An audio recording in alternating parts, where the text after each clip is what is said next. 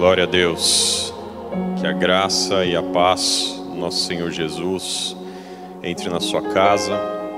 Eu queria que incentivar você a nesse momento chamar a presença do Espírito Santo. Convidar Deus, reconhecer Deus nesse momento aí em família ou você mesmo sozinho, falando: Deus, eu reconheço a tua presença, eu reconheço a nossa igreja, eu chamo a tua presença, chamo a presença do Espírito Santo, para que ela invada, para que ela entre aí na sua sala, no seu quarto, no seu trabalho, no seu carro, onde você estiver.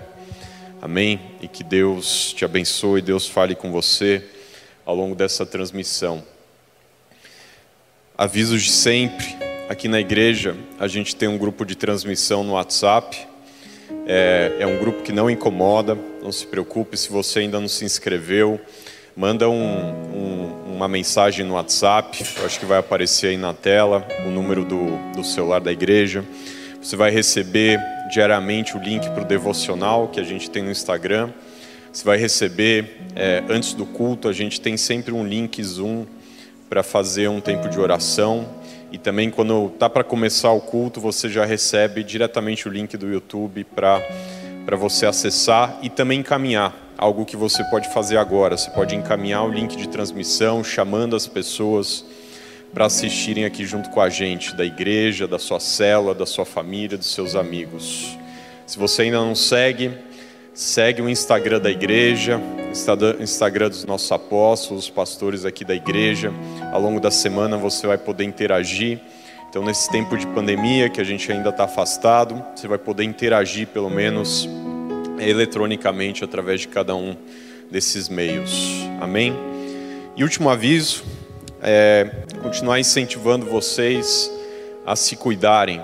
A muito álcool gel, distanciamento quem pode ficar em casa, fica em casa ainda há um tempo.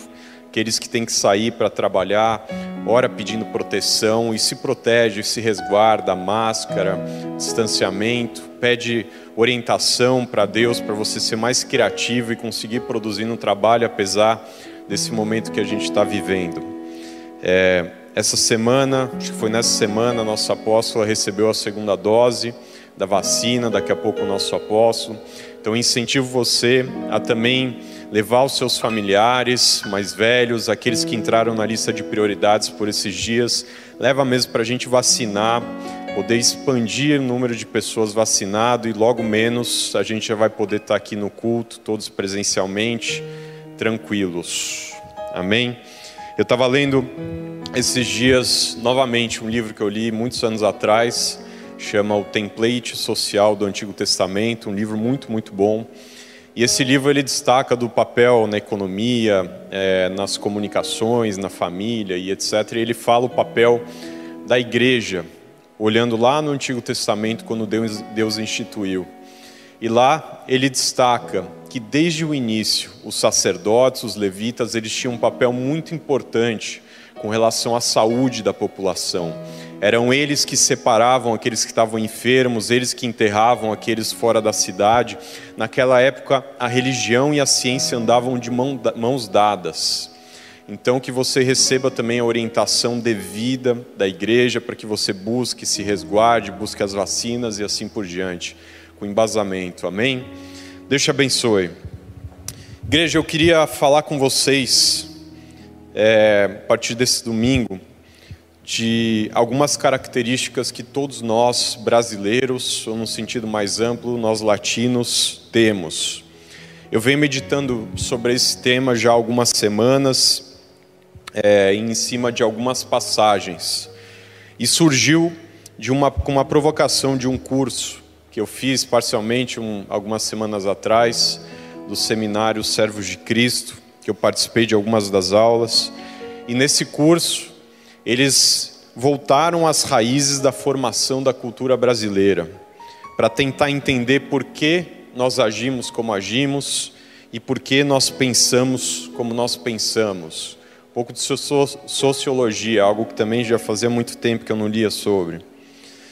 Ser brasileiro apesar de todas as dificuldades que a gente enfrenta, que a gente tem enfrentado nessas últimas duas décadas, é muito bom e eu acho que todos nós, ou a maioria de vocês, vai concordar comigo. A Carol e eu, a gente já teve a chance de morar fora por alguns anos, em diferentes países. Por causa do meu trabalho, também passava, antes da pandemia, bastante tempo viajando, inserido em culturas diferentes. Mas nada se comparava ao momento da gente chegar aqui no Brasil, ouvir as pessoas falando português, ouvir as pessoas sorrindo, cumprimentando mesmo na fila do aeroporto, ou chegando no restaurante e assim por diante. Nada se comparava a isso. Todo, toda a segurança, toda a riqueza que existe lá fora, nada se compara com isso. E o Brasil é muito diverso.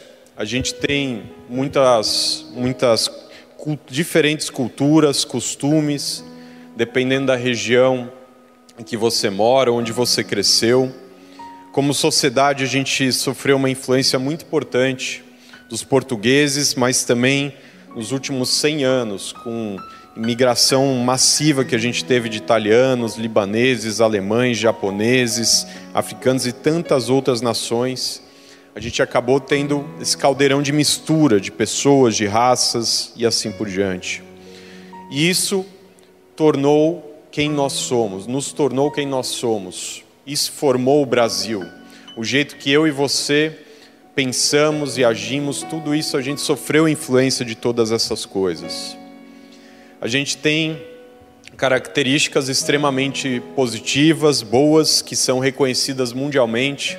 Então, se você for pesquisar é, em livros que falam, que analisam os brasileiros, a cultura brasileira, você vai ver que nós somos reconhecidos como um povo extremamente é, simpático, receptivo, aberto a receber pessoas.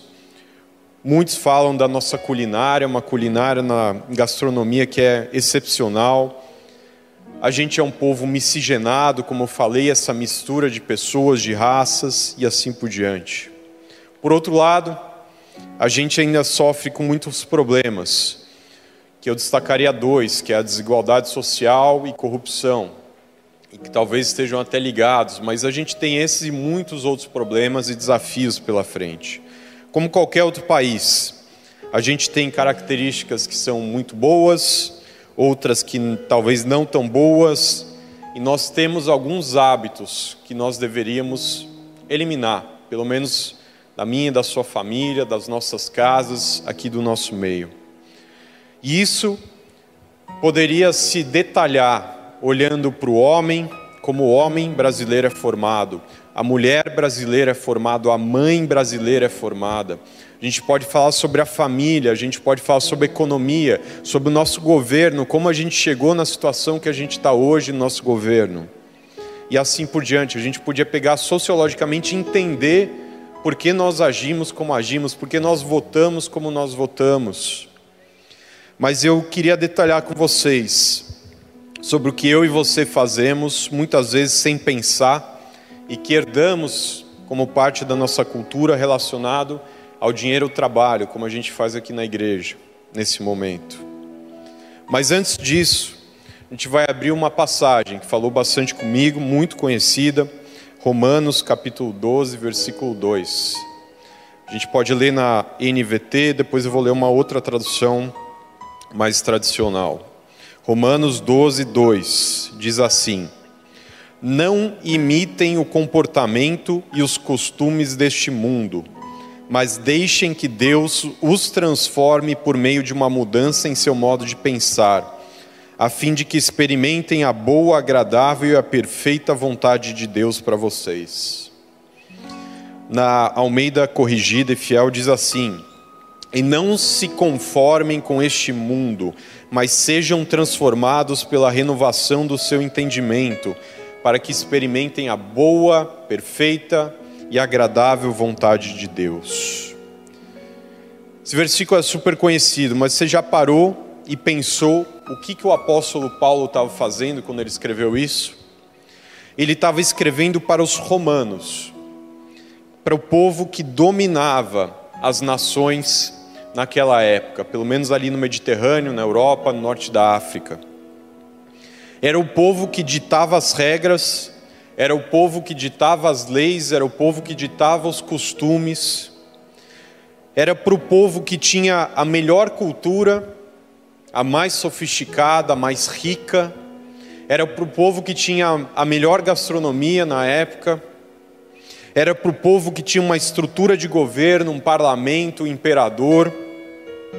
E o apóstolo Paulo virou para eles e disse: Não imitem o comportamento deste mundo, não tenham os costumes desse mundo, para os romanos. Ele estava pedindo para os romanos deixarem de ser romanos? Não. Ele estava pedindo para os romanos virarem judeus e passarem a celebrar as festas judaicas? Também não. Ele estava pedindo para os romanos mudarem o governo ou mudarem o que eles comiam no seu dia a dia? Não. Não estava pedindo isso, igreja. O que o apóstolo Paulo estava pedindo era muito mais profundo e específico do que isso. Essas coisas que eu falei são relativamente fáceis se a gente quisesse mudar. Deus, através do apóstolo Paulo, estava indicando que algumas práticas e costumes daquele povo iam contra a palavra de Deus. E ele coloca a referência da palavra, do código de conduta da fé cristã tudo o que eles fizessem ou pensassem que fossem contra a palavra deveria ser revisto, deveria ser eliminado. E em todas as áreas, porque ele não falou, não imitem o que o povo faz sobre a família, não imite o comportamento e os costumes com relação ao governo. Ele o apóstolo Paulo falou de, de maneira geral, era uma análise completa da vida deles e da atitude deles. Então, se os romanos pensavam algo diferente sobre fé e salvação, eles deveriam deixar Deus transformar a mente deles pela palavra de Deus. Se os romanos é, te pensavam algo diferente sobre a família, sobre a instituição da família, eles deveriam deixar Deus transformar o entendimento deles. Eles precisariam olhar para dentro deles. Eles precisariam analisar a forma como eles pensavam, a forma como eles agiam, a forma como eles falavam, e identificar o que aquilo, dentro do padrão romano de agir, de pensar, de ser, ia contra a palavra de Deus. E em cima dessa análise, eles deveriam se confrontar e ouvir o que o apóstolo Paulo estava falando. Não imitem o comportamento, não imitem os costumes desse mundo. E a palavra original de não vos conformeis é muito direta, ela fala conformar, é conformar a mente ou caráter ao padrão de outra pessoa. É se moldar de acordo com outras pessoas. Então ele está falando, não molde o seu caráter de acordo com o padrão dos romanos. Não molde os seus costumes de acordo com a conduta do seu vizinho. Ele fala: transforme a sua mente pelo conhecimento da palavra de Deus. Ou seja, Romanos, mesmo vocês sendo os maiorais, os dominadores desse tempo, não se moldem ao padrão dos outros em todos os quesitos. Não estou pedindo para deixar de ser romano, mas estou pedindo para que você seja cristão e adotem posicionamentos bíblicos na sua vida. Vocês agora são o povo de Deus. Vocês têm acesso à palavra e é essa palavra que deve guiar a maneira como vocês pensam, como vocês agem, como vocês se moldam como homem ou como mulher, como família, como sociedade. E por que, que o apóstolo Paulo estava falando isso? para que vocês experimentem a boa, perfeita e agradável vontade de Deus. Boa, perfeita e agradável. É isso que acontece quando a gente se confronta e escolhe pela Bíblia. Voltando à introdução, é isso quando nós olhamos para nós, brasileiros, latinos, e gostamos de muitas coisas do jeito que somos, mas algumas dessas coisas elas vão contra o que a palavra de Deus ensina para gente, contra aquilo que você já aprendeu na célula, no curso de fundamentos, panorama bíblico, nos seus momentos de leitura. Deus ele vai ministrando nossos corações e trazendo algumas coisas que nós agimos e que não deveríamos mais agir assim, igreja. E o que, que acontece quando a gente percebe isso e muda a nossa vida, transforma a nossa mente? A gente experimenta a boa, perfeita e agradável vontade de Deus. Você começa a experimentar um tempo bom na sua vida. Você quer passar um tempo bom na sua vida? Não imite os costumes desse mundo. Transforma a sua mente.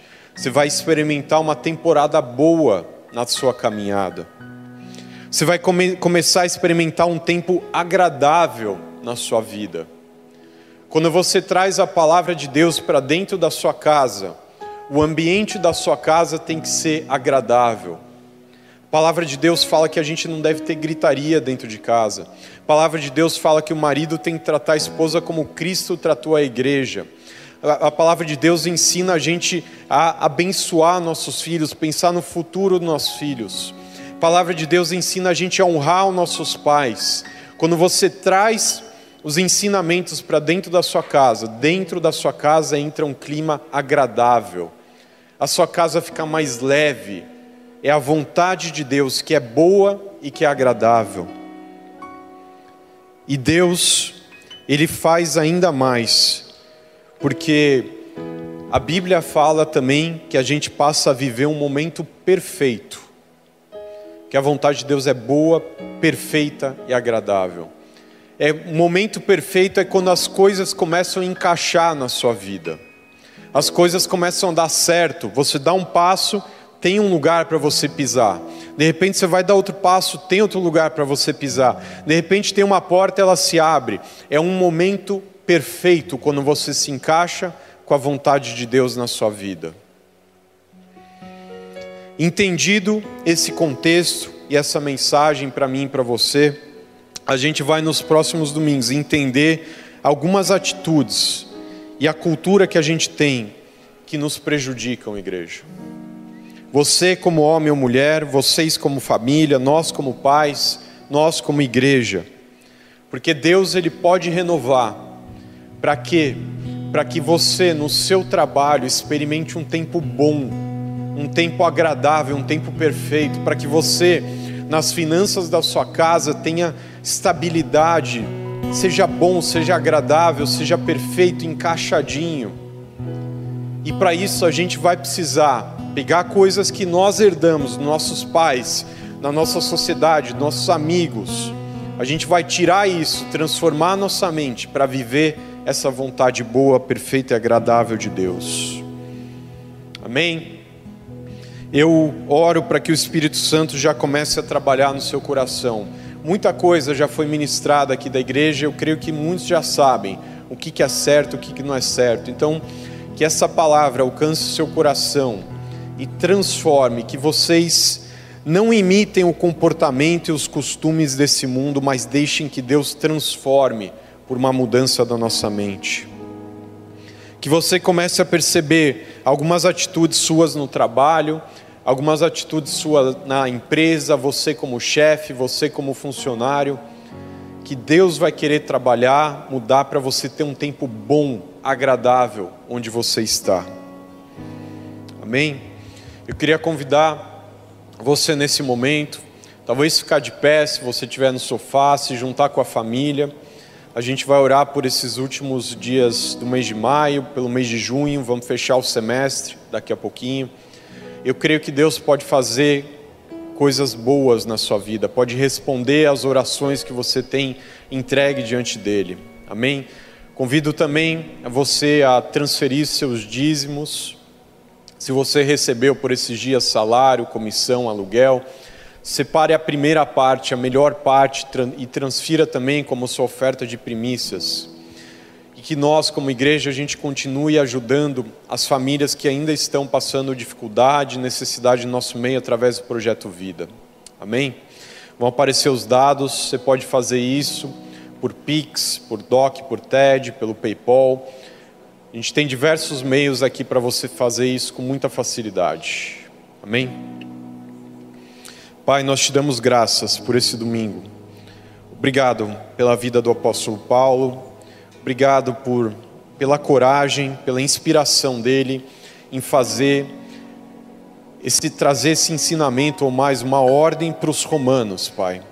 Se os romanos, com o poder, com as riquezas que eles tinham, Pai, precisavam mudar, deixar comportamentos, quanto mais nós, Pai.